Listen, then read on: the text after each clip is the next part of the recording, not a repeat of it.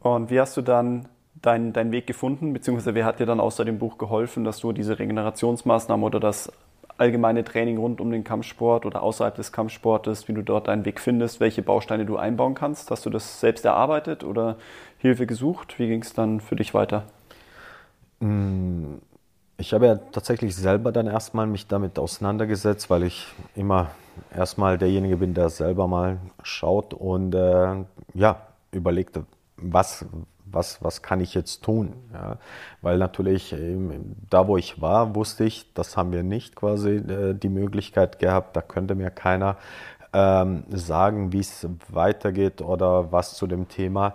Und äh, somit habe ich mich dann recherchiert und mal nachgeforscht, in welche Richtung, was gibt es? Gibt es ein Leistungszentrum? Gibt es äh, Ideen? Gibt es äh, eine Möglichkeit, zu, zu, wem kann ich denn gehen? Ja? Und äh, da war dann tatsächlich, äh, habe ich dann den Tipp bekommen, dass es quasi in Pforzheim zu dem Zeitpunkt ein Leistungszentrum gibt, die Boxer quasi äh, betreut haben, die Profiboxer betreut haben und die quasi, ähm, ja, da ist quasi Boxen ganz nah an Kickboxen, ja, sage ich mal, ist, habe gedacht, okay, das macht dann auch Sinn, habe den Kontakt aufgenommen und bin dann zum ersten Mal ja, nach Pforzheim gefahren. Pforzheim war jetzt von uns, also von mir knapp, sage ich mal, ja, würde ich sagen 90 Kilometer, bin ich dann in das äh, Leistungszentrum mal gefahren und habe äh, zum ersten Mal in meinem Leben einen Laktat-Test gemacht und habe dann eine Diagnostik über mich ergehen lassen, zu dem Zeitpunkt komplett äh, Neuland für mich. da waren lauter äh, ich sage ich mal, Halbärzte da, die mich dann von oben bis unten durchgecheckt haben und nur noch mit dem Kopf geschüttelt haben. Und dann bin ich da gestanden, ja, und dann äh, war dann die, die Beratung oder die Nachbesprechung, was, was dabei rausgekommen ist, dass ich tatsächlich dann im Übertraining war. Ich war dann komplett drüber, übersäuert und die haben auch gemeint, dass ich überhaupt noch so laufen kann, ja, weil äh, bei mir war dann mehr oder weniger bei der ersten Stufe war der Puls schon äh, im roten Bereich äh, gefüllt und habe dann die Hausaufgabe bekommen, die dann natürlich für mich ein absolutes No-Go war hat er gesagt, die nächsten drei Monate werde ich nur noch spazieren gehen. Also ich habe einen Pulsgurt bekommen und er hat gemeint, dein Puls darf nicht über 126 gehen und der war aber schon mehr oder weniger fast im Ruhezustand zu dem Zeitpunkt bei über 100 und äh, das war dann mein Training. Ja, dann hat er gesagt, ich so, das geht nicht. Ich, so, ich muss mich ja für die nächste Saison vorbereiten. So nein, drei Monate raus und erstmal wieder spazieren, Puls runterbringen. Das heißt, äh, die haben das zu dem Zeitpunkt genannt, trainiere wieder erstmal ab, um dann wieder hochzukommen. Und da habe ich dann zum ersten Mal haben sie so mit so Fremdwörter wie Superkompensation und etc. durch die Gegend geworfen, haben mir erklärt, was da passiert, äh, wie dann eine Energiebereitstellung funktioniert. Und ich bin nur da gestanden, ich so, okay, was wollt ihr von mir? Ich will doch nur noch kämpfen. Ja, ich so, ich muss doch wieder mich auf die Weltmeisterschaft, auf die nächste vorbereiten, dass ich die Qualifikationsturniere mache und war dann sehr unzufrieden. Bin dann nach Hause und äh, dachte, okay, so ein Schmarrn. Äh, überlegt, äh, so viel Geld ausgegeben, jetzt, dass er mir sagt, ich darf nicht mehr trainieren, ich muss spazieren gehen. Da dachte, okay, es geht mal gar nicht. Habe dann eine Nacht drüber geschlafen und am nächsten Morgen aber aufgehört, habe wieder gemerkt, dass ich müde bin, dass ich tatsächlich nicht leistungsfähig bin. Und äh, ja, habe mich dann so ein bisschen weiter eingelesen, auch, auch in ein paar, paar, sag ich mal, paar Fachbücher mal gekauft und geschaut, was, was steht denn so drin. Ja, und das war dann schon so, wo du sagst, hm, ja, die sagen alle dasselbe. Und da habe ich gedacht, okay. Ja, und habe mich dann wirklich auf dieses Spiel eingelassen. Auch zu dem Zeitpunkt, viele haben es nicht verstanden, aber gedacht, okay, ich bin die ersten drei, vier Monaten bin ich raus, ich kämpfe nicht und äh, habe mich darauf eingelassen zu dem Thema ähm, ja, Regeneration, sage ich mal jetzt ganz grob. Erstmal abtrainieren, erstmal runterkommen, erstmal wieder äh, den Puls äh, aus diesem Übertraining herauszukommen. Und äh, habe dann nach vier Monaten wieder, bin ich in das Leistungszentrum gefahren und habe dann den Checkup gemacht. Und da waren wir dann in dem Bereich, wo sie gesagt haben, okay, Jetzt fängst mal wieder an, langsam zu trainieren. Und dann haben sie mir einen Trainingsplan gegeben, quasi so mit, äh, in welchem Bereich ich laufen soll, also quasi vom Puls, äh, was, ich, was ich machen darf. Auch dann beim Boxen oder Kickboxen, wie hoch darf denn mein Puls in der Runde hochgehen. Und es waren so zum ersten Mal dann so, so wirklich Anhaltspunkte, wo du wusstest, okay, in einer Trainingssteuerung, aber wirklich nicht mehr aus dem Bauchgefühl, weil ich bin einer, der gerne alles aus dem Bauchgefühl macht, heute noch. Und auch zu dem Zeitpunkt erst recht. Und da musste ich mich zum ersten Mal dann an, an, an äh, Zahlen orientieren und äh, wirklich ein Training dann so gestalten, dass ich sage, ich bin in diesem Pulsbereich in einer bestimmten Zeit. Was dann spannend war, gefühlt habe ich viel zu wenig trainiert. Also anhand des Trainingsplans, das war gefühlt das war, das war viel zu wenig, also zu dem Zeitpunkt, was ich eigentlich investiert habe in mein Training. Ja. Ähm, und, äh, aber siehe da, es hat sich besser angefühlt, ja, ich habe mich besser ge gefühlt, ich war leistungsfähiger und äh, habe dann äh, wieder jedes Turnier, nach und nach wieder die Qualifikationsturniere gewonnen und bin dann 2001 tatsächlich äh, vor über 70 Nationen zu dem Zeitpunkt Weltmeister geworden im Amateurbereich. Ich habe die Goldmedaille für Deutschland geholt. Das war dann in Wien. Und äh, ja, da war ich dann so, wo ich gesagt habe, im Amateurbereich war ich dann ganz oben und äh, war so die erste Erfahrung auch für mich, wie du auch Leistung erbringen kannst, äh, sage ich mal, auch mit weniger zu dem Zeitpunkt. Also sagst, äh, gefühlt habe ich ja weniger trainiert. Ich war auch viel auf Regeneration, viel kontrollierter trainiert, auch in der Trainingssteuerung.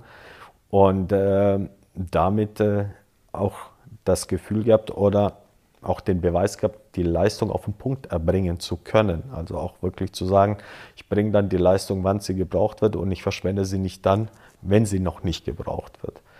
Ähm, ja, da war ich 2001 Weltmeister im Amateurbereich und habe dann auch zum ersten Mal in der, ich sag mal, in der Profiszene in Deutschland die Aufmerksamkeit äh, auf mich gelenkt, was, was dann auch ganz spannend war. Dann kam sie, ich sollte Vorkämpfe machen. Das heißt, dann geht es ja weiter, dass du als Vorkämpfer tätig bist in einem Profibereich. Wirst du dann eingeladen bei unterschiedlichen Veranstaltungen, dass du die Vorkämpfe vor den Hauptkämpfer machst und dann bist du ja quasi wieder vom Ranking her, bist du ja, sage ich mal, in einem B-Klasse, sage ich jetzt weil du darfst dann bis zum ersten Titelkampf dürfte ich ja dann parallel auch weiterhin Amateurkämpfe machen. Ja, das heißt, das war der Vorteil, wenn du da noch nicht einen Titelkampf hattest, darfst du auch im Amateurbereich weiter starten. Sobald du einen Titelkampf gemacht hast, war dann mit dem Thema vorbei. Ja, und ich habe dann so eine Anfrage gehabt damals, quasi kam ein Veranstalter zu mir, ey, du bist so gut und du bist ein super Amateurkämpfer, möchtest du nicht bei uns quasi auf einer Veranstaltung in Fulda kämpfen, dreieinhalbtausend Zuschauer, ausverkauft, gegen den vierten der Weltrangliste, der bereitet sich gerade auf seinen WM-Kampf vor und du würdest du gegen ihn antreten. Billy Kuba, weiß ich noch wie heute. Und so, ja, klar, machen wir, ja, hört sich doch gut an. Haben mir da jetzt nicht so vieles dabei gedacht und dachte, ja, so ein großer Unterschied, Amateur zum Profi wird es ja nicht sein und hatte, das war auch tatsächlich dann, ähm, ja, 2001, irgendwie drei Monate später oder zwei Monate später, das heißt, ich hab, bin ja eh im Training, passt ja, und äh, bin dann nach Hause, habe dann mit meinem Coach, haben wir darüber geredet, so, ja klar, und ich so, ja, schauen wir mal vielleicht, wer das ist. Mich hat es ja nie interessiert, wer, wer, was das für ein Typ ist. Ja, habe dann nur erfahren, ja, neun Kämpfe, neun K.O.s, äh, neun Siege und ist so der Überflieger. Ja, dachte, gut, so schlimm wird es nicht sein. Äh, ja, und hatte dann meine erste Erfahrung, sage ich mal, als Amateur dann in einer Profi-Veranstaltung auch gegen einen Profi mal wirklich anzutreten in dem Bereich. Bin auf die Veranstaltung gefahren und äh, ja, dann auf einmal waren da so viele Menschen. Ich war super nervös. Ja. War dann die Waage und ich schaue den Typ an und ich habe gedacht, okay, Wahnsinn, der war dann irgendwie gefühlt äh, über den Kopf größer, wie ich durchtrainiert. Äh, und ich so, boah, okay. Ja, andere Nummer, bin dann in den Ring gestanden. Ich so, okay, das wird spannend. Ich hatte meine Knie haben in dem Moment erstmal gezittert, ich war aufgeregt. Adrenalin war oben. Und äh, dann ging der Kampf los, ja, und es war zum ersten Mal, dass der Kampf ja irgendwie auf fünf Runden angesetzt war. Davor im Amateurbereich hast du ja zwei Runden gehabt, maximal mal drei im Finale, aber mehr wie zwei mal zwei oder zwei hast du nicht. Und da war auf einmal so, ja, erstmal fünf Runden angesetzt. Ich so, gut, schauen wir, gehen wir mal halt rein. 5 mal 3 und bin dann rein und angefangen, so wie ich im Amateurbereich gestartet bin und der hat mich überrannt. Der hat dann auf mich eingeschlagen. Die erste Minute, ich wusste nicht, was mir geschieht. Ich war von einer Ecke in die andere, hat er mich ähm, aufgenommen. Der, der, der hat von allen Seiten eingeschlagen. Ich habe nur gedacht, okay, das war's, ja. Und die ganzen Zuschauer waren natürlich für ihn. Er hat ja ein Heimspiel gehabt. Von mir waren genau zwei Leute da. Und ich so, okay, ich bin nur in der Ecke gestanden und da kam ja wieder genau das Thema, was ja immer kam, auch jetzt in der Vergangenheit. Was machst du? Ja, lass es zu? Oder in welche Richtung geht es? Du darfst eine Entscheidung treffen. Ja? Und in dem Moment habe ich dann die Entscheidung getroffen, okay, wenn untergehen, dann richtig, dann aber mit wem denn fahren? Ja, und dann äh, bin ich aus der Ecke raus und habe alles auf eine Karte gesetzt und habe halt mitgeschlagen. Und hatte das Glück, ihn zu erwischen. Jetzt hat er angefangen zu taumeln und ist dann in der zweiten Runde K.O. gegangen. Und das war dann, ich war, sowas habe ich dann bis dato noch nie erlebt. Ich war überrascht, ja, weil das war Glück. und die Halle war totenstill. Ja, das war so unerwartet. Ich war ja der Aufbaugegner und ich so, okay, was passiert jetzt? Ich bin da gestanden, ist okay, selber so erschrocken, okay, jetzt ist umgefallen. Ich so, hm. Ja, und der Kampfrichter selber so, okay, gewonnen. Äh, irgendwann dann alle mal geklatscht, so, yeah. Und äh, das war dann tatsächlich, habe ich keinen weiteren Aufbaukampf in meiner Profikarriere gehabt. Ich habe sofort einen Titelkampf bekommen danach und habe dann an meinem Geburtstag 2001 habe ich um die Profi, äh, um den deutschen Titel der, Profis gekämpft und habe den dann an meinem Geburtstag geholt. Und so bin ich Profi geworden, ohne irgendwie dazwischen Vorbereitungen zu haben oder größere Vorkämpfe zu haben, Erfahrung zu sammeln. Also ich bin, glaube ich, einer der wenigen Kämpfer zu dem Zeitpunkt gewesen, der jetzt keine große Erfahrung in diesem Profibereich hatte. Und äh, ja, durch diesen Kampf äh, auch, ich sage mal, Glück gehabt zu gewinnen, äh, wurde ich Profi. Und so bin ich dann zum Vollprofi geworden, also im Kampfsportbereich.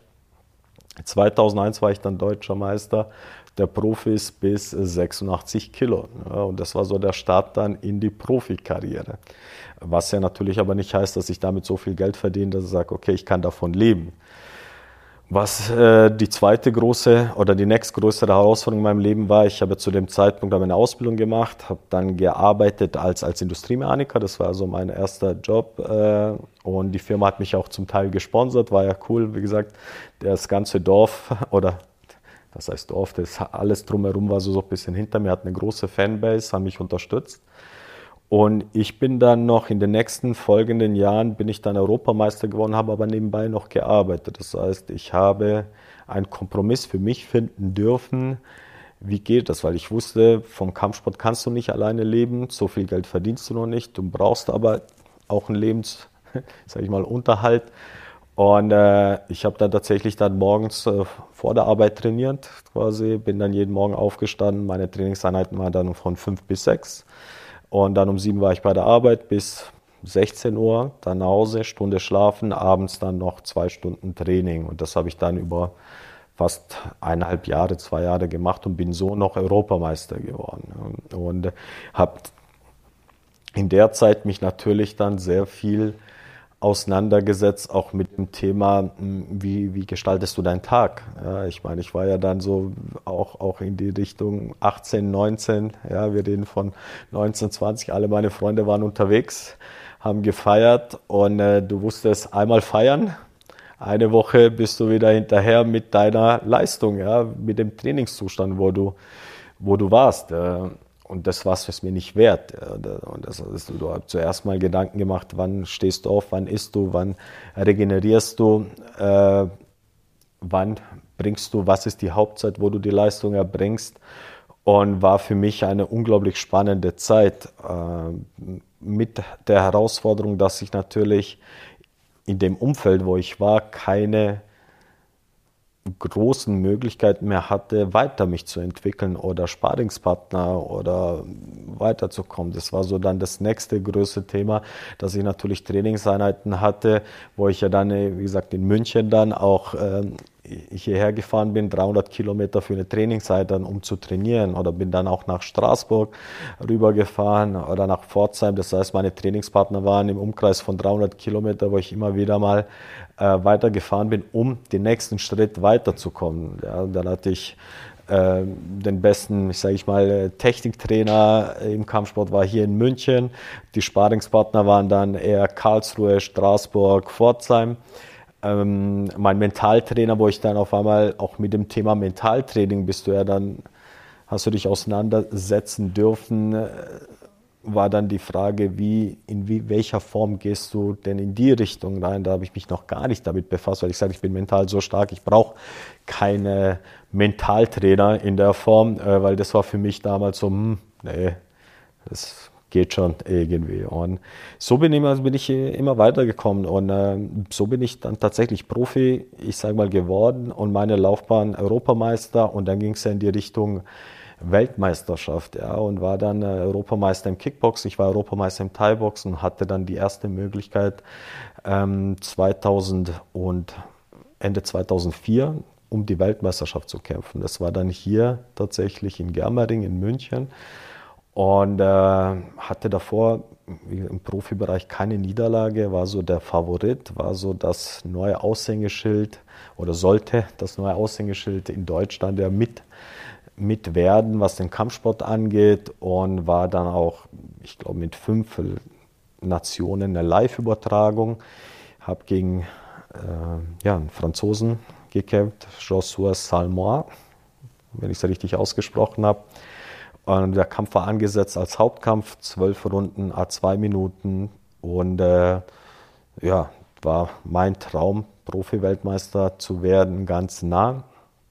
Habe meine Arbeit aufgegeben, habe zu dem Zeitpunkt dann den Zivildienst angetreten, hatte natürlich eine sehr schöne Stelle als Hausmeister, wo ich äh, dann Zeit hatte, mich vorzubereiten, hatte meine Sponsoren äh, zum ersten Mal ein Management um mich herum. Und äh, war dann so weit, dass ich in München quasi auch die ganze Presse hat sich um mich gekümmert. Das war so wirklich, hast du das Gefühl gehabt, ja, jetzt geht es in die richtige Richtung.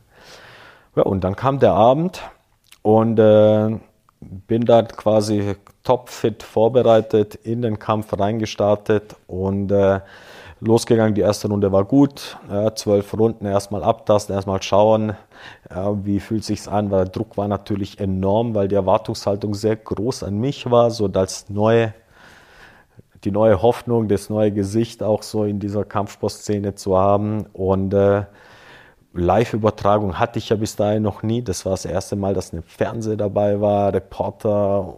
Also es waren so viele Augen gefühlt auf mich gerichtet. Wahrscheinlich waren es gar nicht so viele, aber für mich waren es unglaublich viele. Und äh, ja, zweite Runde weiß ich noch wie heute, ähm, bin ich in einen Schlag reingelaufen und da hat es mir komplett hat es mir den Boden unter den Füßen weggezogen, alles hat sich gedreht, ich war dann komplett komplett, hatte nicht mehr, war nicht mehr Herr meiner Sinne. Ja. Ich war auf einmal ging nichts mehr. Das heißt, ich war, als ob, ob, als ob jemand dein Bild so verschoben hat, äh, wie wenn du, wenn du 3,0 Promille hast. Alles hat sich irgendwie gedreht und ich dachte, okay, irgendwann hört es auf. Habe dann geschafft, noch die Runde zu Ende zu bringen, bin dann in die Ecke. Meine Coaches mich gefragt, was ist denn los? Ich so, keine Ahnung, ich so, alles dreht sich, ich weiß es nicht. Ich so, äh, was passiert ist. Ja. Und äh, dann hat der der eine Coach hat gemeint, der so, du, hat mir die Nase zugehalten, der so, pust mal rein, ja, und dann hat es quasi aus dem Ohr gepfiffen und er hat nur dann den Kopf geschüttelt, ist so, dein Trommelfell ist durch, ja. Also wir müssen aufgeben. Ich so, wie aufgeben? Wasser aufgeben? Ich so, geht nicht, ja.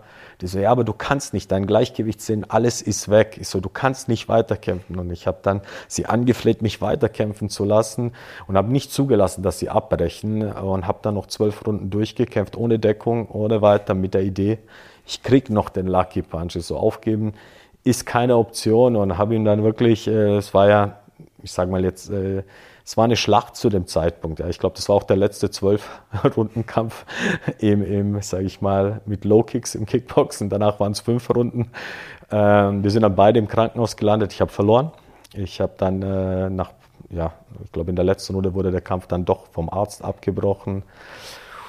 Und bin dann tatsächlich im Krankenhaus äh, gelandet und äh, ja, die Welt ist für mich zusammengebrochen zu dem Zeitpunkt, war die größte, also dieses Gefühl war, zu versagt zu haben, so runtergekommen zu sein, so, so ein Nichtsnutz zu sein, das kann ich gar nicht beschreiben, welche Gefühle da hochgekommen. Ich wollte den Boden aufmachen, reinfallen, zumachen. Ja. Ich war dann in diesem Zimmer mit tausend Schläuchen die ganze Nacht angeschlossen, wo das EKG dann dann piep, piep, piep war, wo du gedacht hast, okay, ich würde doch nicht ab, ja, doch nicht vorbei. Jetzt ja, neben mir waren dann lauter, um Gottes Willen, aber ältere Menschen, die wirklich ein Thema hatten, ja, und dann stand ich da in meiner Kampfhose alleine zu dem Zeitpunkt, wo du gesagt hast, okay, da war keiner, keiner da, die, die war für mich ganz schlimm. Die einzige Person, die da war, war damals meine Freundin, die jetzige Frau.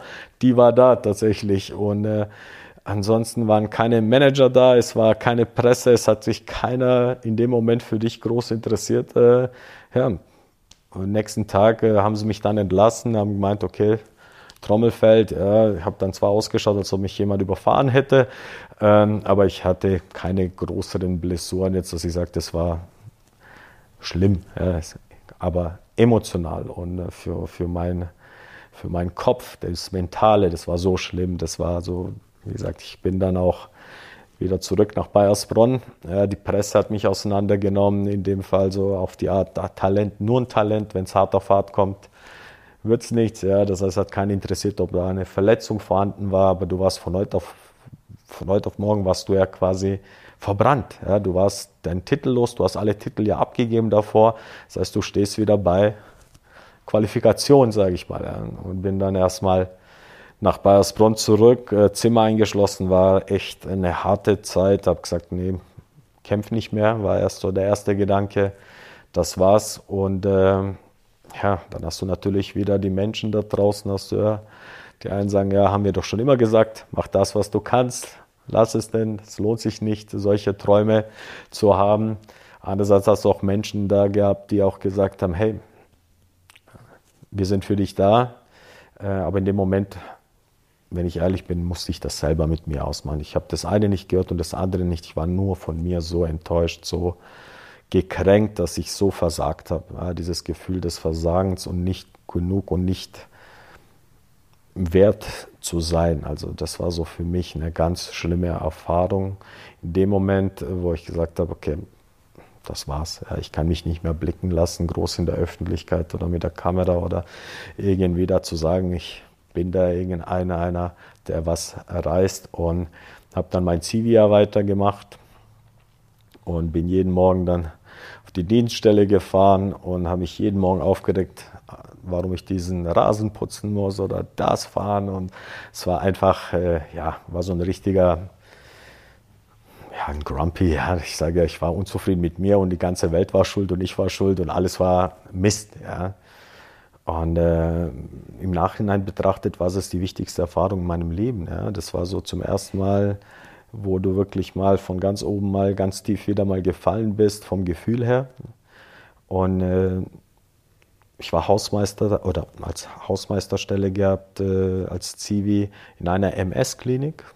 Und äh, bis zu dem Zeitpunkt waren ja alles ältere Leute, wo du dir nie Gedanken gemacht hast. In dem Alter machst du dir, habe ich mir keine Gedanken gemacht äh, über MS oder was es für Krankheiten dieser Welt es gibt. Ich habe nur mir Gedanken gemacht, dass ich versagt habe, verloren habe und dass ich mich jetzt nicht blicken kann und das Thema Anerkennung hat sehr groß an meinem Ego gekratzt. Äh, und ähm, eines Morgens war da wirklich wieder, wo ich mich so furchtbar aufgeregt habe. Da war, wie gesagt, da war ein Junge, der war genauso alt wie ich, tippe ich mal. Ich habe mit ihm nicht geredet. Er hat mich nur angeschaut, wie ich mich aufrege wahrscheinlich.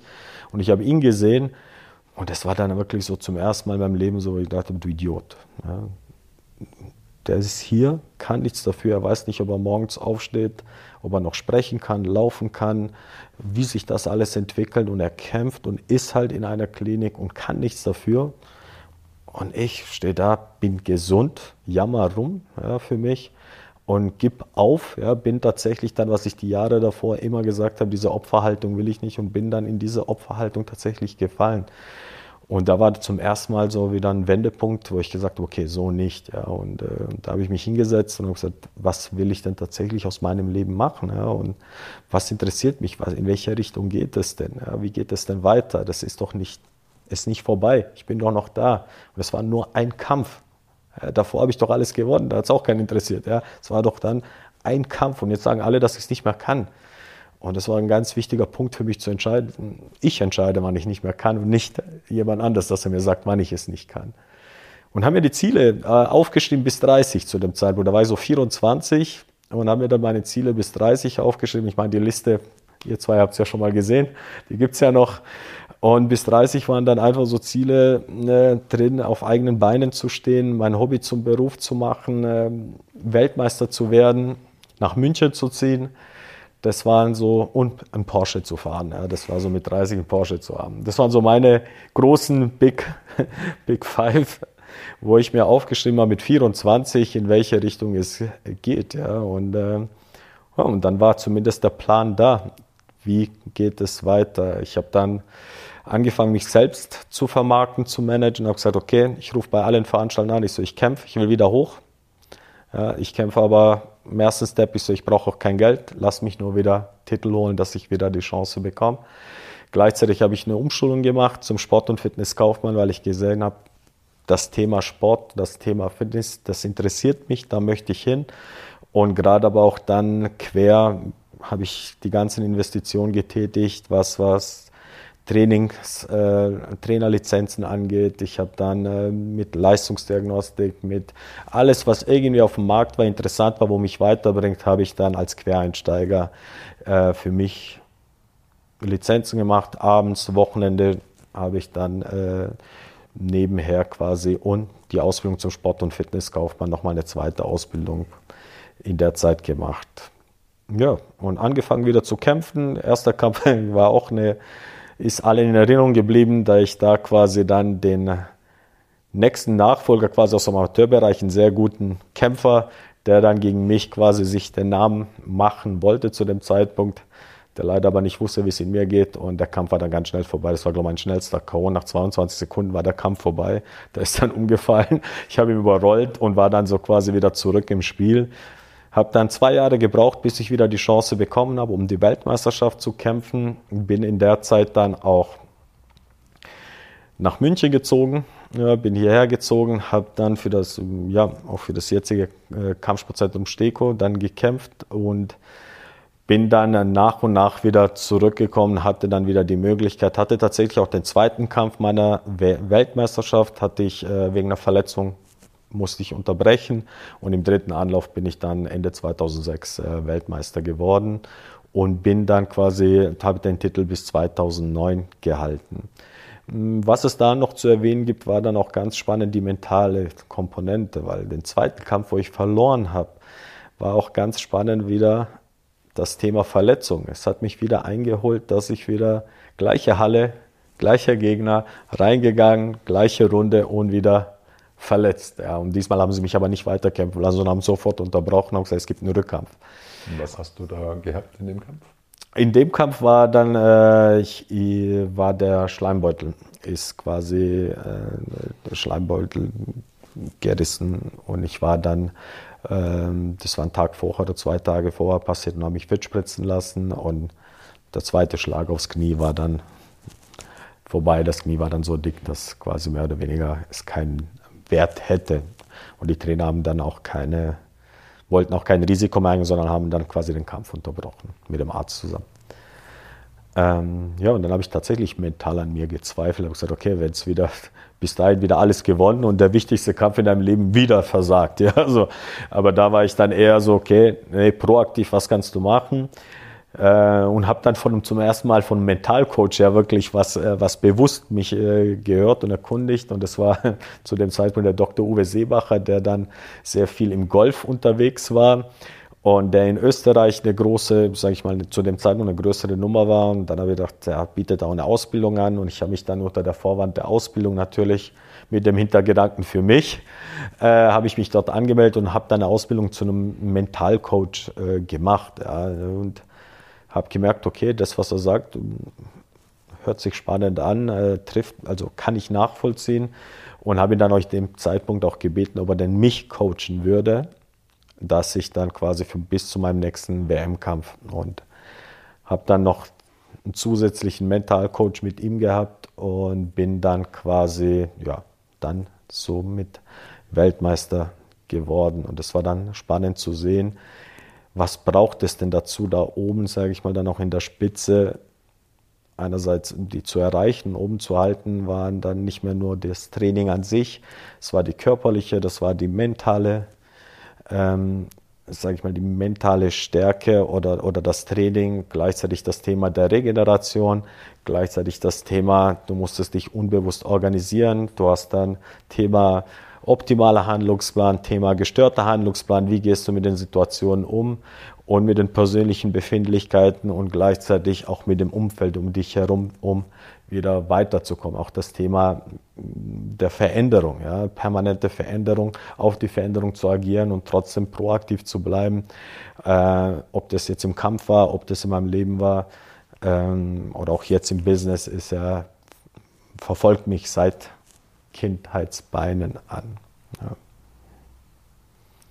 Ja. ja, und 2009, wie gesagt, dann bin ich abgedankt als Weltmeister. Habe ich dann gesagt, okay, da war ich 30,5 und hatte noch einen Kampf gehabt und da waren tatsächlich dann auch im Fernsehen und äh, waren da zum ersten Mal auch, auch die Gespräche mit Sat1 etc. Und ich hatte den Kampf in der Porsche Arena in Stuttgart war das, glaube ich, der letzte Kampf, oder? Ja, müsste ich, müsste sein. Ja, vielleicht, ja. Und bin dann raus und das war so, das war's. Ja, ich bin da raus, war so super Techniker, super gewonnen. Das war für die Leute ein super Kampf und ich bin nach Hause und ich so irgendwie vom Gefühl her zum ersten Mal so, das war's. Ja, und ich dachte, okay, komisch, das war's. Es war so, ich glaube, zum dritten Mal den Titel jetzt ja dann verteidigt, so, okay. Und äh, dachte, jetzt machst du mal eine Pause und nach einem halben Jahr wieder angefangen zu trainieren und dann habe ich gemerkt, da geht es nicht mehr weiter. Ich hatte nicht mehr diese 150 Prozent Lust mehr, was es braucht, um Weltmeister zu bleiben. Ich war dann ja der Gejagte. Ja, das war nochmal eine andere Nummer, wie wenn du jagst, sage ich mal im Kampfsport. Und ich habe gemerkt, das langt dann nicht mehr. Und das war so für mich äh, wieder hingesetzt mit 30,5. Was möchte ich bis 40 denn machen? Habe mir dann wieder meine Steps meine Gedanken gemacht, in welche Richtung geht es. Und da war einfach das Profi-Dasein war nicht mehr ein Bestandteil meines, meines Lebens. Es war gut, es war eine super schöne Zeit, es war eine wichtige Zeit, es wird mich immer begleiten, aber es war dann auch gut. Mich hat dann, es interessiert, die Erfahrungen mit Menschen zu teilen, Menschen weiterzuhelfen. Das war so für mich das Thema Personal Training oder Training, meine Erfahrung weiterzugeben. Ich die Idee war, ein Kompetenzzentrum zu schaffen zu dem Zeitpunkt, wo alle unter einem Dach sind, dass die Leute quasi in ein Kompetenzzentrum kommt, in ein Team zusammen zu sein, keine One-Man-Show zu sein. Heiraten, Kinder war ein großer Plan und äh, ja, mit 40 ein Unternehmen zu haben. Also quasi in die Richtung, das waren so meine großen Ziele von 30 bis 40, in die ich dann gestartet bin. Ja.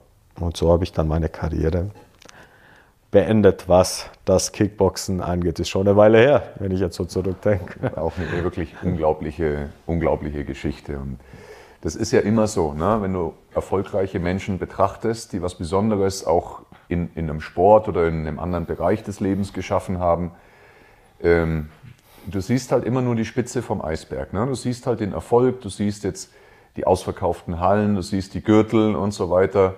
Aber das, was da alles dahinter steckt, wie die Geschichte ist, das sehen die wenigsten. Und das sind auch meistens die wenigsten bereit zu gehen. Und wenn ich das jetzt aber auch so raushöre und wie, wie, wie, wie stark und wie, wie detailliert du auch diese Tiefpunkte und Wendepunkte in deinem Leben auch jetzt noch mal durchlebt hast durch die Erzählung, und, ähm, und die Siege, die schönen Momente, die waren jetzt auch in deiner Erzählung ja schneller abgehakt. Das heißt, das sind eigentlich die entscheidenden Momente und die lehrreichsten Momente, ja. die man im Leben haben kann, oder? Ja. Und jetzt die große Frage ist, dieses immer einmal mehr aufstehen, als hinzufallen. Inwieweit ist es dann in den, in den vergangenen 10, 11, 12 Jahren, inwieweit hat sich das weitergetragen? Gab es Analogien von jetzt unserem R1-Business zu, ähm, zu dem Leben davor? Ja, Immer. Also wie gesagt, äh, das ist ja immer ganz spannend, dass dieser, ich sag mal, dieser negative Glaubenssatz, was ja vermeintlich negativ ist, das kannst du nicht, das schaffst du nicht, der, der verfolgt mich ja heute noch. Ja, das ist ja nach wie vor, der verfolgt mich heute noch. Gibt es Leute, die mir sagen, was ich alles nicht kann und, und was ich alles nicht schaffe und was alles nicht geht. Ja, für mich habe ich den irgendwann mal umgewandelt in, es ist immer zu früh, um aufzugeben und nie zu spät, sich zu verändern. Ja, das war so, das ist daraus geworden. Das heißt, äh, wenn die Leute sowas zu mir sagen, wissen sie nicht, was sie mir eigentlich Gutes tun, weil das ist für mich dann immer wieder ein jetzt erst recht, ja, jetzt, jetzt, jetzt erst recht, ja, Challenge accepted. Ich bin da und okay, ja. Und für mich gibt es äh, nicht zu sagen, geht nicht, ja, sondern es geht nur darum, wieder aufzustehen, zu sagen, wie geht es denn weiter? Und mit der 1 war es ja auch ganz spannend. Ich meine, ich bin ja damals dann nach München gekommen mit der Idee, einerseits äh, Weltmeister zu werden im Kickbox und zweitens wollte ich einer der erfolgreichsten Personal Trainer Münchens werden. Ja, das war so mein Ziel. Und das Erste, was die Leute mir gesagt haben, es gibt schon 900 Personal Trainer. Da gesagt, okay, jetzt gibt's halt 901. Ja, das heißt, und das war so, so das Erste, was ich, das geht nicht, das schaffst du nicht. Ja, und dann habe ich ja im Kampfsportzentrum, wie gesagt, in einem Boxstudio mehr oder weniger mit Personal Training auch angefangen neben meiner Karriere. Und äh, und dann hat's wieder den Leuten ja nicht gepasst. Da ich ja ganz schnell innerhalb zwei Jahren hatte ich ja mir einen Stamm aufgebaut. Ich war, glaube ich, einer der wenigen Personal Trainer, der irgendwie in der Woche 40, 45 Stunden Personal Training gegeben haben. Und da kamen wieder Leute zu mir, die gesagt, ja, die besten Personal Trainer sind aber äh, ohne dass, es, dass ich es jetzt auch äh, schlecht reden möchte, die besten Personal Trainer sind Leos, ja. Dann habe ich gesagt, ja super, ja, mag ja sein, ja was wollt ihr mir jetzt damit sagen? Ja, das ja, entweder bist du im Leos oder du bist kein guter Personal Trainer. Da habe ich gesagt, okay, ja, mag sein. Ja, und es war für viele unverständlich, dass ich halt so viele Stunden äh, geben kann einerseits und gleichzeitig aber, dass es, dass es, äh, dass es möglich ist, auch als, sage ich mal, als, ich nenne es mal als Quereinsteiger, weil ich war ja nicht, ich habe ja nicht äh, Sportwissenschaften studiert. Ich bin ja ein Quereinsteiger und habe es halt immer mit dem besten Wissen und Gewissen habe ich die Menschen unterstützt und begleitet. Das eine oder andere würde ich vielleicht etwas anders machen, aber nie äh, böswillig, sondern ich habe immer das, was zu dem Zeitpunkt aktuell war, habe ich auch versucht weiterzugeben. Ich habe auch spannenderweise eine Segelmannschaft äh, Ü50 zu einer Weltmeisterschaft gebracht und kann ja heute noch nicht segeln. Ja. War auch ganz spannend, was das halt mit einem Golfer macht. Hast du betreut. Golfer, Golfer betreut, ja. Das heißt, die Analogie äh, vom Fundament her ist ja immer, war ja dieselbe. Auch die Idee, wo ich dann hatte, ein Kompetenzzentrum zu erschaffen. Ich meine, ihr kennt ja die Geschichte ja ganz gut. War ja dann irgendwann äh, entstanden dadurch, dass ich ja, tatsächlich. Ich hatte über 200 Personal Trainingstunden. Ich hatte eine Segelmannschaft in Dubai, die ich betreut habe. Ich hatte den äh, baden-württembergischen Golfverband in Jugend betreut und hatte noch äh, zwei Friseurleben nebenbei. Und ich bin kein Friseur. äh, und äh, die Zeit, es war einfach, der Tag hat nicht genug Stunden gehabt. Ja, das war dann einfach so, wo du gesagt hast, okay, was machst du jetzt? Ja, und, und für mich war dann so, okay, ich will ein Team oder ich möchte ein Teil eines Teams sein, zu sagen, wir schaffen ein Kompetenzzentrum. Es muss doch möglich sein, in München ein Studio, ein Kompetenzzentrum zu schaffen, wo die Leute kommen und wirklich die, die bestmöglichste Dienstleistung und die, die modernste Dienstleistung in der präventiven Gesundheit mit der größtmöglichen Qualität äh, eine Betreuung zu bekommen. Ja. Und äh, ja, gesagt, getan, äh, habe meine Karriere beendet und äh, dann war die Idee ja geboren, zu sagen, okay, wie kriege ich die Leute jetzt weg von meinem Namen oder wie schaffe ich eine Marke, dass ich auch andere Leute dazu bringe, mit mir diese Idee ja in irgendeiner Form äh, umzusetzen. Ja. Und äh, ja, und so ist ja das R1 ja entstanden. Ja. Das war mit der, meiner Frau, mit Sinja, waren wir spazieren und dann haben wir überlegt, okay, welche Marke könnte denn cool heißen. Ja, und da es ja in München den berühmten P1 gibt, haben wir gesagt, ja, das R1 hört sich doch auch ganz gut an. Die Leute können definitiv was anfangen, ist nicht so ein Zungenbrecher wie Rajkovic. Ja.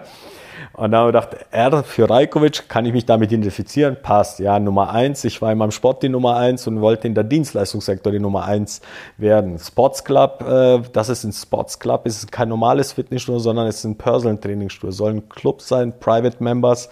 Äh, und dann habe ich überlegt, okay, wie soll das Logo aussehen? aussehen? Das war dann die Idee, dass wir, äh, weil ich ja so ein kleiner Porsche-Fanatiker bin, in der angelehnt an die Porsche-Schrift und Gold war ja die Ursprungsfarbe von der Goldmedaille. Und so ist das Logo entstanden, ja. Und äh, ja, und das war so dann äh, mehr oder weniger die Grundidee vom R1. Ja. Und dann hatte ich ja die Idee und habe gesagt, okay, was braucht es in München? Da braucht es was Verrücktes, habe ich gesagt, weil die kommen ja nicht nur wegen mir. Dann habe ich gesagt, welche Straßen sind somit die bekanntesten? Das war die Leopoldstraße, da gab es die Maximilianstraße. Da okay, Leopoldstraße, habe dann eine Penthouse-Fläche gesehen. Ich dachte, das ist es, 250 Quadratmeter Leopoldstraße, Penthouse. Äh, da machen wir unser erstes Private-Studio rein. Ja. Und äh, Leute ausgeflippt. Ja? Also jeder gesagt, geht nicht, du hast jetzt so viel aufgebaut, du gehst so bitterböse und also sowas gibt es noch nicht, sonst hätte es ja schon jemand gemacht. Und wieder das Thema, das geht nicht, das schaffst du nicht. War ja dann auch ganz spannend, wo ich dann zu einer Bank gefahren bin. Ich habe ja selber quasi, ich bräuchte eigentlich nur eine zu dem Zeitpunkt eine Bürgschaft für eine Mietkaution. Also das war, ich wollte ja gar kein Darlehen und die haben mich dann mehr oder weniger rausgeschickt, diese Bank, und haben gesagt, so oft, ja, die glauben nicht an das Konzept und die wollen mich nicht als Kunden haben. Ja. Schöne Anekdote, ein paar Jahre später haben wir die Bank auch betreut dann. Das war ja ganz nett. Ja, war ein ganz schönes Gefühl dann so, äh, so ein paar Jahre später, dass die dann wieder äh, zu uns gekommen sind. Und das war dann so für mich so das erste Mal wieder, okay, Wahnsinn, die, keiner glaubt daran, alle Unternehmensberater gemeint, ja, nee, da musst du so viel tun, das Risiko ist zu hoch, mach es nicht. Und ich habe mich dann, äh, ja, wie gesagt, mit meiner jetzigen Frau mit Sinja zusammengesetzt, was machen wir? Dann hat sie gesagt, du willst es ja unbedingt, oder? Ich so, ja. Die so, ja, dann haben wir alles verkauft. Wir haben die Friseurlehre verkauft. Ich habe meine Autos verkauft. Wir sind in eine kleinere Wohnung gezogen, haben alles selber investiert und haben gesagt, okay, wir riskieren das ja, da war der Vertrag unterschrieben und dann habe ich gedacht, so, jetzt alleine wird das schwierig. und äh, dann habe ich ja, ich meine, die Geschichte kann ich ja sagen, habe ich ja von einem gehört, der alles anders macht in München wie alle anderen und das war's ja du, Thomas, ja.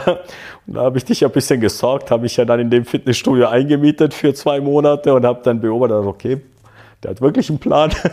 Ja, und ich, ich, muss sagen, das war echt krass, weil ich war ja auch nicht lange davor in dem Sportcheck, bin ja aus dem Ausland gekommen und ja. bin dann auch echt schnell voll geworden und war da der vollste PT.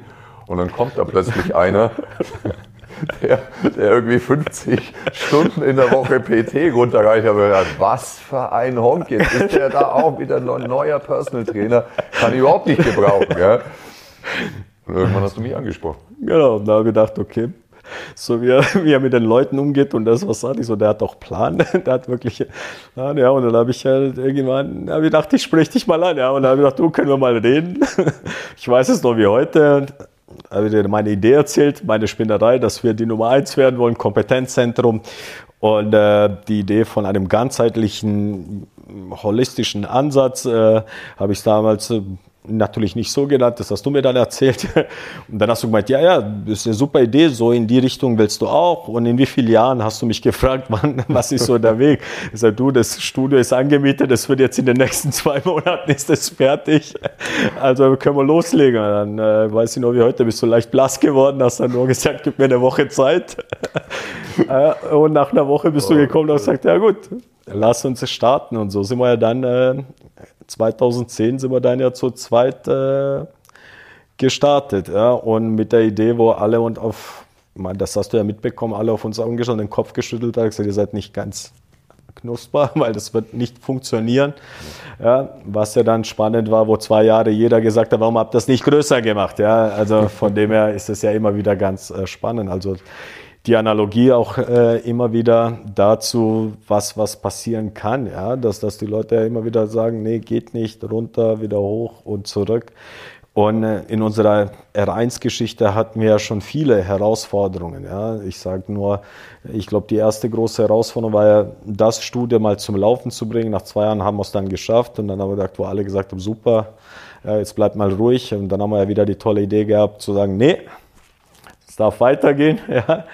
Da haben wir Starnberg gemacht und dann haben wir aber gemerkt, dass Starnberg ganz anders ist wie, wie München zu dem Zeitpunkt. Äh, da haben wir dann zum ersten Mal wieder das Thema gehabt, äh, ob wir dann irgendwann äh, ja, ziemlich weit fallen und äh, ja, hatten dann auch unglaublich viele Berater, die uns gesagt haben, wir sind eigentlich kurz vor der Insolvenz, wir sollen es zumachen. Und äh, haben dann aber auch wieder gesagt, aufgeben ist ja keine Option. Das ist ja das, wo ich ja immer sage, nee, wir finden irgendeinen Weg. haben den auch gefunden und haben es dann auch da geschafft, äh, wieder zurückzukommen und zu sagen, wie gehen wir mit, ich nenne es mal Niederlagen, mit Höhen und Tiefen, wie gehen wir um und haben uns dann ganz schnell wieder auch angepasst oder agil äh, reagiert. Ja. Und äh, in einem Boxkampf ist es ja nichts anderes. Ja. Das ist das, was mich ja mein Leben lang ja begleitet.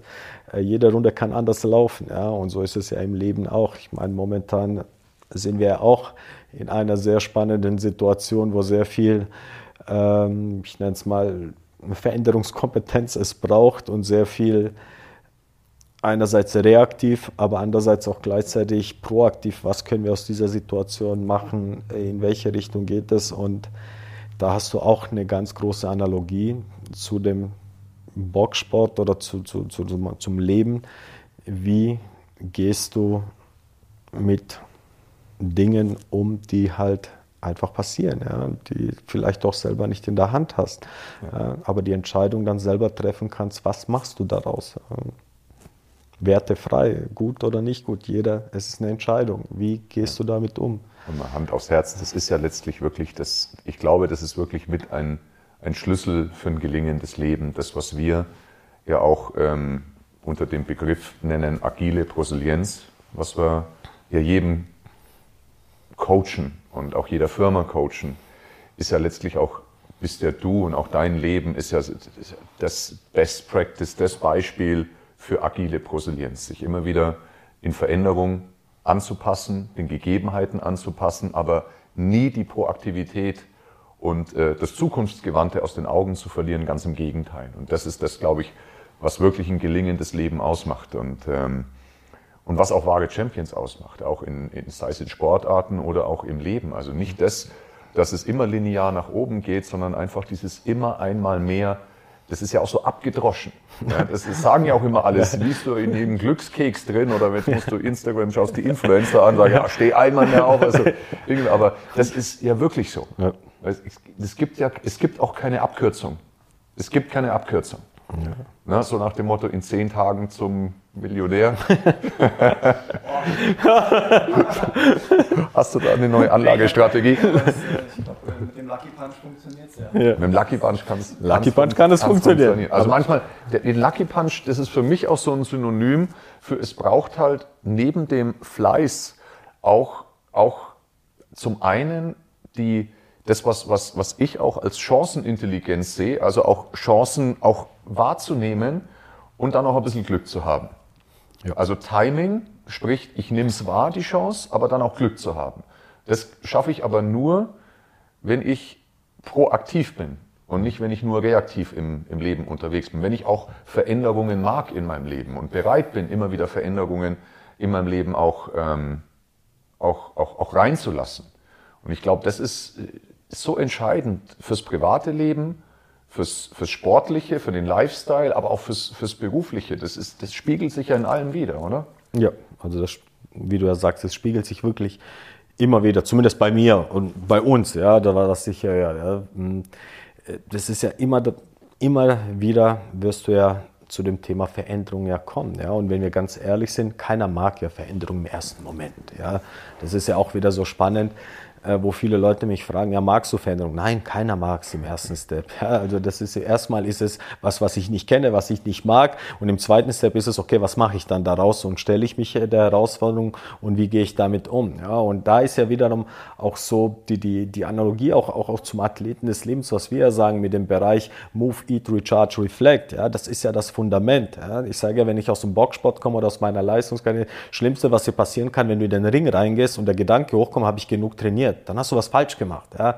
Dann hast du das Fundament nicht, weil dann bist du fokussiert, reaktiv, langt mir die Luft noch in, in, in die zwölf Runden, habe ich genug Luft, wird das ja auslangen, ja? Und du hast keine Zeit, dich darauf zu fokussieren, was ist jetzt die Strategie, was passiert denn jetzt von Runde zu Runde, um auch diesen Wettkampf zu bestreiten oder auch zu gewinnen. Ja? Und im normalen Leben oder in unserem Leben, sage ich mal, ist es ja genauso. Ja? Wenn du die Energie nicht hast, dann ist jede Veränderung eine Veränderung zu viel, dann ist es schwer, dann ist es auch schwergründig oder im Business, ja, wenn, wenn ich dann auch sehe, dass das, äh, man, wir coachen ja viele Leute und viele Entscheidungsträger und wenn sie uns dann den zwölf Monatsplan vorlegen, was alles gemacht werden muss, ja, und in welcher Performance und in welcher Chance, wo ich dann immer sage, okay, wann atmet ihr durch, wann ist da äh, der Regenerationspunkt, wo ist die Minute Pause, um wieder hochzukommen, dann äh, schauen Sie uns ja an. Ich meine, ihr kennt ja auch dann die Übung, wenn ich dann sage, okay, steht mal auf, schlagt mal eine Minute lang durch, boxt mal eine Minute und setzt euch hin und erzählt mir nochmal den Plan.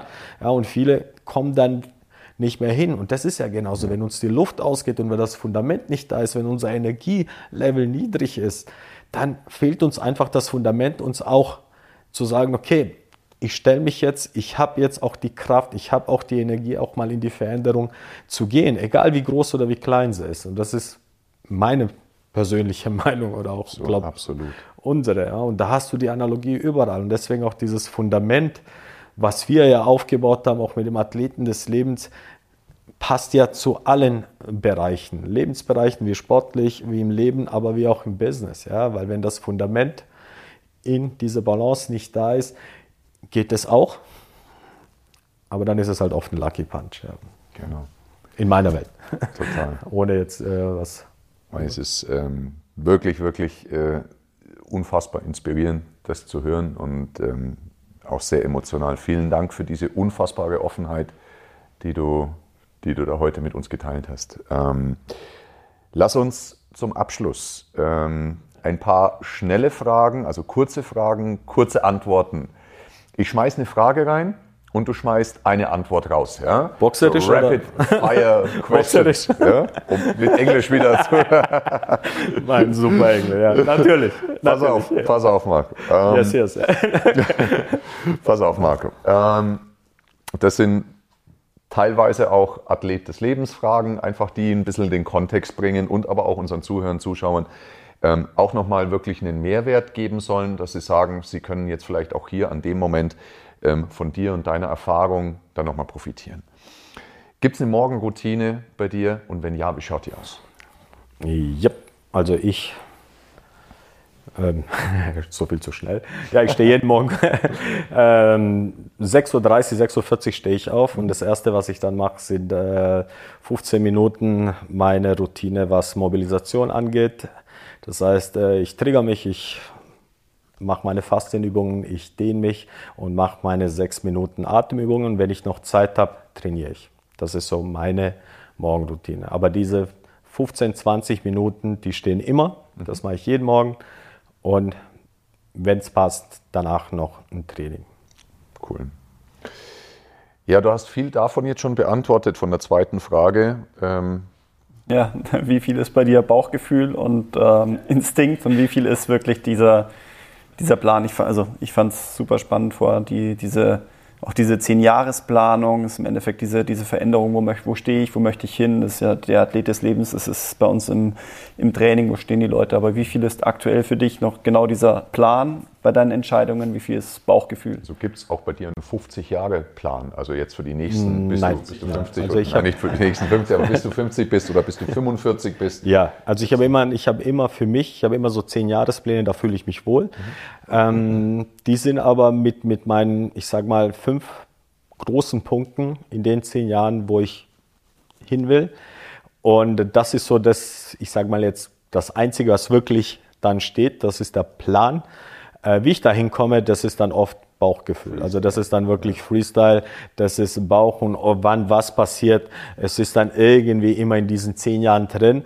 Aber das brauche ich für mich. Also ich brauche immer so meine Fix, zehn Jahre. Das ist so meine Fixsterne. Wie ich da hinkomme, da bin ich nicht so detailliert, aber ich habe dann, wenn ich den Fixstern habe, dann suche ich mir nach Bauchgefühl, wie komme ich da vielleicht auch mal mit einer Abkürzung oder vielleicht auch mit einer Schleife hin, wenn ich es nicht gleich hinbekomme. ähm, gibt es äh, ein neudeutscher Begriff Golden Nugget, also gibt es eine Lebensweisheit oder gibt es eine, gibt's, kannst du einen Benefit den, den Zuhörern, Zuschauern mitgeben, wo du sagst, dieses Buch, diese Quelle, dieses Video, dieses was auch immer, dieser Film äh, hat mich so inspiriert, das würde ich jetzt gerne ähm, den Menschen hier mit auf den Weg geben. Gibt es da irgendwas bei dir? Also mich inspirieren viele Bücher, Filme, aber ich kann, ich kann jetzt tatsächlich nicht sagen, das ist so die, das eine, wo ich sage, okay, da findest du, findest du alles drin. Ähm, was ich von meiner Erfahrung sagen kann, ist es je nach Zeit, je nach, nach, nach Befindlichkeit, auch mal vorzufüllen, was ist, was ist interessant für euch. Ist es eher das Thema ähm, mental, ja, Motivation, dann befasse ich mich sehr viel mit Podcasts, was motivierend äh, sind. Äh, ja, ich meine, Simon Sinek ist ja so das beste Beispiel, ja, finde ich ja sehr inspirierend, ja. was er, was er mit seinem Zirkel gemacht hat. Das, das ist so, wo ich äh, übergeordnet jetzt in dem Bereich, in dem Kontext äh, bringe. Dann finde ich auch natürlich, äh, habe ich sehr viele Punkte. Ich stehe nicht komplett dahinter, also nicht, nicht mhm. äh, jetzt falsch, aber diese äh, die, die vier Tage oder vier, vier Stunden. Tim, Tim, Tim, Tim Ferriss, ja. ja. ich fand die Ansätze ganz gut, was er denn macht, ja, wie er quasi aus der, die bestmögliche Sachen in kürzester Zeit so effektiv und so effizient äh, rausholt, wo er sagt, ja. okay, was schaffe ich denn? Äh, das ist so, so, fand ich, fand ich damals äh, sehr spannend, wie er es geschafft hat, äh, sage ich mal, unglaublich viele Sachen auf einmal zu machen und auch mal weg zu delegieren. Ja, das ist ja immer so, dass dieses Thema loslassen oder auch mal vertrauen, ja. dass jemand anderes macht. Also in der Hinsicht finde ich es spannend. Und ansonsten ist, äh, ja, meine Tochter ist mein größter Benefit, was ich sage. Also was ich euch allen draußen mitgeben kann, wenn ihr Kinder habt, äh, schaut euch mal die Kinder an, da können wir sehr viel lernen. Ja, weil die sind ehrlich, die sind authentisch, äh, die spielen, wenn sie spielen, wenn sie die Zeit brauchen, nehmen sie sich die Zeit und die sagen auch mal, legt das Handy weg. Also das ist so, wenn ich was geben kann, das ist Schaut, beobachtet die Kinder. Da können wir sehr viel lernen. Das ist auch für mich. Einerseits äh, kann ich sehr viel lernen, aber gleichzeitig ist es ein Spiegelbild unseres Verhaltens, was wir auch vorleben. Ja. Und das ist für mich dann so ein ganz großer Benefit und eine Motivation. Cool. Wahre Worte. Ähm, du hast vorhin schon erwähnt, ich denke, das ist dein, dein Lebensmotto, dein Lebensrat. Du hast ihn vorhin schon mal rausgehauen. Äh, ich habe ihn jedenfalls gehört. Gibt es eine Lebensweisheit, ein Lebensmotto, ja. was du hier raus, raushauen möchtest? Ja, es ist immer früh, um uns aufzugeben, nie zu spät sich zu verändern. Das ist mein, mein Lebensmotto. Ja. Es ist immer zu früh, um aufzugeben und immer zu und nie spät, zu spät sich zu verändern. Sich zu verändern. Wenn du in die Glaskugel, letzte, letzte Frage, wenn du in die Glaskugel gucken könntest ähm, und äh, dir vorstellst, jetzt auch wo die Gesellschaft so in den nächsten 10, 20 Jahren so ein bisschen hinsteuert. Auch so ein bisschen in dem, in dem Kontext mit dem Athlet des Lebenskonzept, also im Bereich der eigenen Persönlichkeitsentwicklung, im Bereich, wie schaut es mit holistischer Gesundheit aus. Was glaubst du, was braucht es für die nächsten 10 bis 20 Jahre, damit ähm, wie, wie ich auch immer so schön sage, der Planet ein bisschen enkeltauglicher wird und wir vielleicht da einen guten Impact mit unseren bescheidenen Möglichkeiten setzen können. Was glaubst du, wo, wo geht da die Reise hin? Eine sehr gute Frage. Ja, wo geht denn die Reise hin? Ich meine, ähm, was wir jetzt durch diese, sage ich mal, Corona-Pandemie erleben, ist ja spannend, wie klein wir doch dann in dieser Welt ja sind äh, und äh, wie fremdbestimmt wir ganz schnell durch einen Virus sein können ähm, und wie, wie dann auch dadurch natürlich neue Ängste entstehen und neue Gedanken auch entstehen bei den Menschen. Ich glaube, die Reise geht dahin, dass es auch das Thema der präventiven Gesundheit ganz großen Wert auch in Zukunft annehmen wird, gerade auch besonders bei den, ich nenne es mal jetzt auch Kinder, Jugendliche, weil die haben ja jetzt ja auch sehr viel zum ersten Mal ja sowas miterlebt, wo wirklich ja setz dich vom Laptop hin, bleib zu Hause, beweg dich nicht, geh nicht raus.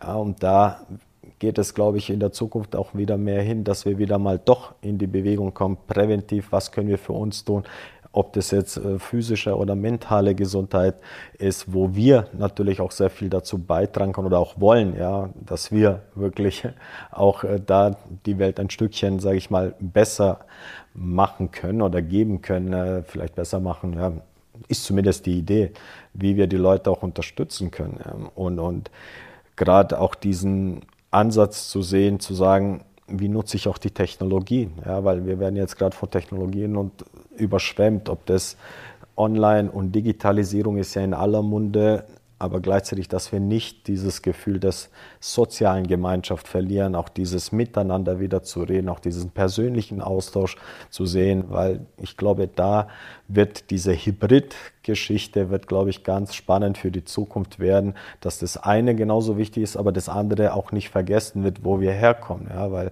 ich finde immer, dass wir uns so in Extremen bewegen, die Balance zu finden. Und da sind wir, glaube ich, ganz gut mit unserem Athleten des Lebens, auch mit der holistischen Gesundheit, auch wirklich von der Bewegung, Ernährung, Regeneration, aber auch die Reflexion, immer wieder in dieser, sage ich mal, Persönlichkeitsentwicklung nachzuschauen oder mal kurz sich rauszunehmen, zu sagen, wo bin ich denn gerade in meinem Leben und wie geht es denn weiter. Cool. Vielen, vielen Dank für deine Zeit. Vielen Dank für diese Offenheit, für das Interview. Ihr Lieben, ich hoffe, euch hat es ein bisschen gefallen. Ihr konntet das ein oder andere an Inspiration auch mitnehmen. Gebt uns Feedback. Wie fandet ihr diese Episoden mit Marco? die äh, jetzt nicht nur reine Wissensvermittlung waren, sondern wahnsinnig viel emotional und Inspiration ähm, zum, zum Kern hatten. Gebt uns Feedback. Sollen wir eher auch mal sowas öfter machen oder findet ihr die Mischung gut? Also bitte, bitte schreibt uns und äh, vielen Dank, dass ihr dabei wart. Wir freuen uns aufs nächste Mal. Ciao, ciao. Ciao. Bis bald. Ciao. Danke. Thank you.